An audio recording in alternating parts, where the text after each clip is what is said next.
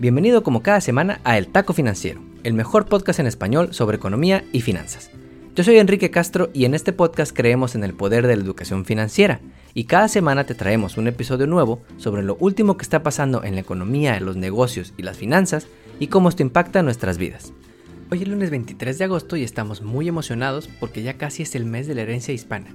Estamos a prácticamente tres semanas y hemos recibido varios testimonios de hispanos alrededor del país que nos han contado qué es lo que más les gusta de ser hispanos o de ser latinos. Todavía tienes tiempo de participar. Solo mándanos antes de que termine este mes un audio de hasta un minuto donde nos cuentes quién eres, desde dónde nos escuchas y nos digas qué es lo que más te gusta de ser latino o latina.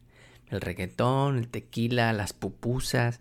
Cuéntanos. Y para calentar motores te traemos el mejor episodio de todos. Como primer taco, si no has puesto atención al ticket de tu cafetería favorita, pronto te puedes llevar una sorpresa. Y es que los precios del café podrían subir a nivel global, impactando desde el productor que cosecha el grano arábica hasta ese cold brew que te compras todos los días para este calor de perros que tenemos en Houston. Te contamos las razones detrás de esto y cómo le pueden hacer las empresas si no quieren subir los precios y al mismo tiempo no quebrar en el intento. Como segundo taco, Hace unos días se publicaron los resultados del nuevo censo y como te platicamos la semana pasada, Estados Unidos es un país cada vez más diverso y cada vez más latino.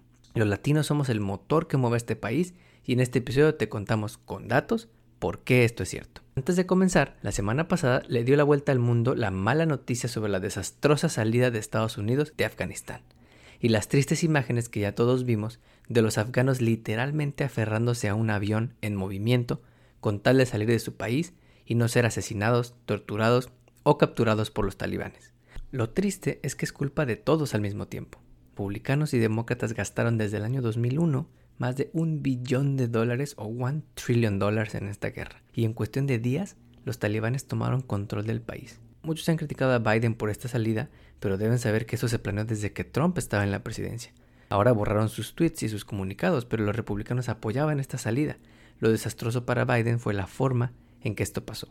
Hablando de la pandemia y la actividad económica, nos enteramos que la variante Delta del COVID está empezando a poner nerviosa a la economía, pues supimos que las ventas al menudeo en Estados Unidos cayeron más de lo esperado durante el pasado mes de julio. Además del miedo por la nueva ola de contagios, en por lo menos la mitad de los estados terminaron anticipadamente los beneficios por seguro de desempleo del gobierno federal, que le daban a la gente cerca de 1.200 dólares al mes de ingreso adicional. Veremos qué sucede, pues en Florida y Texas tenemos un pleito de quinceañera entre los gobiernos locales, quienes piden cubrebocas para cuidar a su gente, y los gobernadores Greg Abbott y Ron DeSantis, que prefieren hacerle ojitos a Trump poniendo muros en la frontera y amenazando a los maestros, que si piden usar cubrebocas en las escuelas, les van a dejar de pagar sus salarios. A ver si ahora que Greg Abbott se contagió de COVID, se toma más en serio esta pandemia. Ahora sí, vamos con las historias de la semana.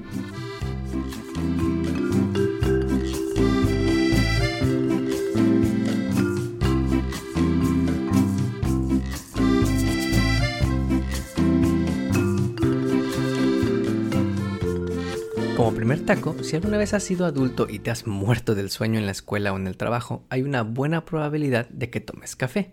Se estima que 4 de cada 10 personas en el mundo y cerca de 6 de cada 10 personas en este país tomamos esta deliciosa bebida que nos despierta y nos ayuda a estudiar para ese examen, a ser más productivos en el trabajo y hasta curarnos la cruda un domingo por la mañana. Esta gasolina de los godines está por costarnos más dinero como resultado de dos problemas, la pandemia y el calentamiento global. Antes de platicarte de estos problemas, te tengo una pequeña trivia. ¿Sabes quiénes son los tres países que más producen café en este mundo? Una pista. No es ni Estados Unidos, ni México, ni Etiopía. Te voy a dar unos segundos para que le pienses. ¿Listo? El país que más produce café, con un tercio de la producción global de café, es Brasil. En segundo lugar está Vietnam y en tercer lugar está Colombia. No sabía esto, pero México está en el lugar número 10, por debajo de otros países latinos como Honduras y Perú. Ahora vamos con los problemas que enfrenta la industria del café.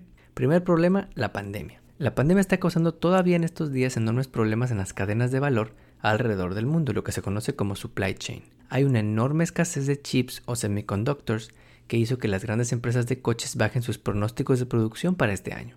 Hay una enorme escasez de materiales que ha hecho que la industria de la construcción no pueda hacer tantas casas como la gente está demandando, por lo menos en Estados Unidos. Y hay una enorme escasez de contenedores de metal donde se transportan los productos por tierra, mar y aire alrededor del mundo, que ha hecho que ahora cueste cuatro veces más que hace un año mover los productos que todos compramos, incluyendo el café. Segundo problema, el calentamiento global. El principal productor de café en el mundo, Brasil, ha visto severos efectos del cambio climático, como una combinación muy rara de sequías muy cabronas y unas heladas como las que vivimos en Texas el pasado mes de febrero, que han dañado la cosecha o literalmente han matado las cosechas de café. Muchos analistas dicen que esto apenas está empezando y los efectos de este clima extremo van a afectar a la industria del café en los meses que vienen. ¿Cuál es el resultado de todo esto? Que el costo del café ha subido cerca de 43% tan solo en lo que va del año. Normalmente el café se compra para entregarse en el futuro, de un mes hasta año y medio en el futuro, y acuerdas un precio el día de hoy para que se te entregue en esa fecha futura. Bueno, pues a inicios del año, una libra de café arábica, que es el de mejor calidad, costaba 1.2 dólares y ahora la misma libra cuesta más de 2 dólares. Este precio es el más alto en casi 7 años. ¿Has notado que el café ahora te cuesta más?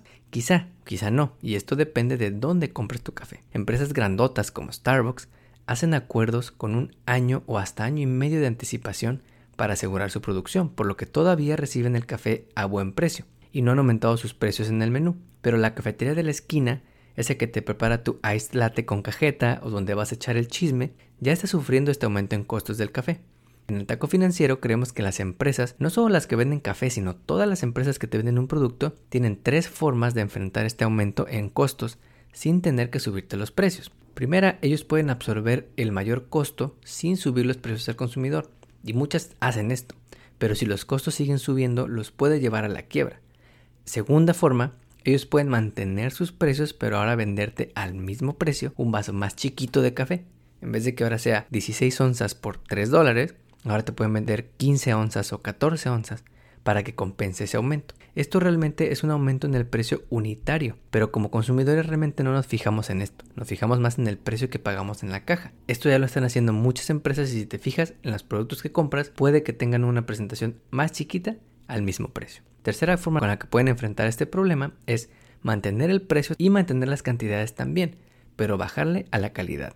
Quizá usando un café más baratito, o usando un material más sencillo para ese mismo producto. Como consumidores quizá no nos fijemos en esto tampoco, pero la próxima vez que vayas a comprar tu café, pregúntale a tu barista cómo les ha afectado que ahora el café es más caro que antes.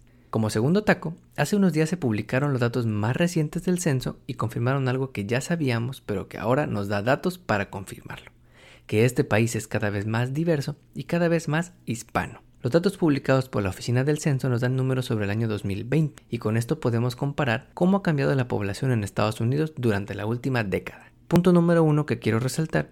Durante la última década la población creció a la tasa más baja desde la década de 1930. A nivel general, la población creció 7.4% a un total de 331 millones. Quizá porque como ahora hay más televisiones y más dispositivos y más tecnología, ya no tenemos tantos hijos. No hay afuera de broma, las nuevas generaciones queremos tener menos hijos y además es más difícil tener una familia grande como antes, pues por lo general requerimos que ambos esposos, que ambos padres, trabajen para tener un buen ingreso familiar. Punto número 2. Más de la mitad del crecimiento en la población durante la última década vino de nosotros los latinos. Latino Power, cabrón. Los latinos ahora representamos 18.7% casi uno de cada cinco personas en este país, y un total de 62 millones. Hace 20 años éramos apenas el 12.6%, o sea, uno de cada ocho personas. Hoy contribuimos más en el número total, pero no fuimos el grupo que creció más rápido como porcentaje. Este le pertenece a nuestros amigos los asiáticos, que crecieron 35% en la última década y actualmente son 24 millones. La cifra reciente de los 62 millones de latinos nos recuerda lo que hace un año nos dijo Alex López Negrete, nuestra primera gran entrevista en este tu podcast favorito. Nos dijo, ya somos 60 millones de latinos y nos merecemos estar en el mapa. Punto número 3. El crecimiento poblacional se sigue concentrando en las ciudades, pues se reportó que más de la mitad de los condados a nivel nacional vieron caer su población en la última década. Las 15 ciudades más pobladas en este país son Nueva York, Los Ángeles, Chicago, Houston, Phoenix, Filadelfia, San Antonio, San Diego, Dallas, San José, Austin, Jacksonville, Fort Worth, Columbus e Indianapolis. Si te fijas, cinco de las ciudades más pobladas se encuentran en Texas y tres de las ciudades más pobladas se encuentran en California. Naturalmente, somos los estados con mayor población en este país. A nivel regional, en el estado de California la población latina, por primera vez desde que es parte de Estados Unidos en 1850, se convirtió en el grupo racial más grande de todos, con 39.4%. Prácticamente 4 de cada 10 personas es latina en California, contra 34.7% de personas blancas en el estado de la costa este. Pero el estado que tuvo mayor crecimiento en población fue Texas. Agregó 4 millones de personas durante la última década. Y en este estado, la población latina anda en 39.3%. Hay a nada de llegarle a la población blanca no hispana que anda en 39.7% en este estado. Y todos estos datos sirven de algo además de para hacer buenas infografías y buenos posts. Sí, sirven muchísimo. Estos datos iniciaron en todos los estados la carrera para redefinir sus fronteras políticas en preparación para las elecciones intermedias del próximo año. Y esto es bien importante porque dependiendo de la población que tenga cada estado, es el número de legisladores que le corresponden en la Cámara de Representantes. Con estos nuevos datos, por ejemplo, en la última década, Nueva York, California, Illinois, Ohio, Minnesota y West Virginia han perdido un asiento o curul en la Cámara de Representantes, mientras que Colorado, Oregon, Montana y Florida han ganado uno, y Texas incluso ha ganado dos. No tengo que decirte que California y Nueva York son demócratas, y Texas y Florida son republicanos. Esto puede determinar si se mantienen o pierden mayorías en el Congreso y en última instancia afectar los planes y sueños del presidente Biden en las leyes que quiera aprobar en la segunda mitad de su presidencia. En el taco financiero estamos muy contentos con estos números porque reflejan que este país es la suma de muchas culturas y razas conviviendo juntas, con nuestras diferencias religiosas, de música, de comida, de lo que tú quieras, pero compartiendo en común que queremos lo mejor para nuestras familias y nuestra comunidad. Y también es importante porque esto refleja nuestra diversidad y al mismo tiempo determina la composición del poder legislativo y las leyes que puedan salir de ahí. Como taco de pilón, queremos terminar este podcast con una noticia alentadora para nuestra comunidad, y es que las tasas de vacunación recientes han aumentado muchísimo para los paisanos. De acuerdo con un reporte de la Kaiser Family Foundation, uno de cada cuatro vacunas administradas en las últimas dos semanas han ido hacia los latinos, lo cual es muy bueno porque todavía hay muchos paisanos que no se han vacunado. En California, por ejemplo, 30% de las personas vacunadas son hispanas, a pesar de que representamos 63% de los casos y casi la mitad de las muertes en este estado. En Texas andamos casi igual, 35% de las vacunas han ido para latinos, pero representamos 52% de los casos y 45% de las muertes. Así que el hecho de que uno de cada cuatro vacunas recientes vayan para paisanos es definitivamente alentador. Tú síguete cuidando y si aún no te has vacunado, acá en Houston andan regalando 100 dólares para que te convenzas por fin de vacunar. No olvides suscribirte a nuestro podcast donde quiera que lo escuches y ponerle 5 estrellas. Recuerda que estamos en Facebook, Instagram y Twitter como arroba taco financiero. Nos vemos el próximo lunes.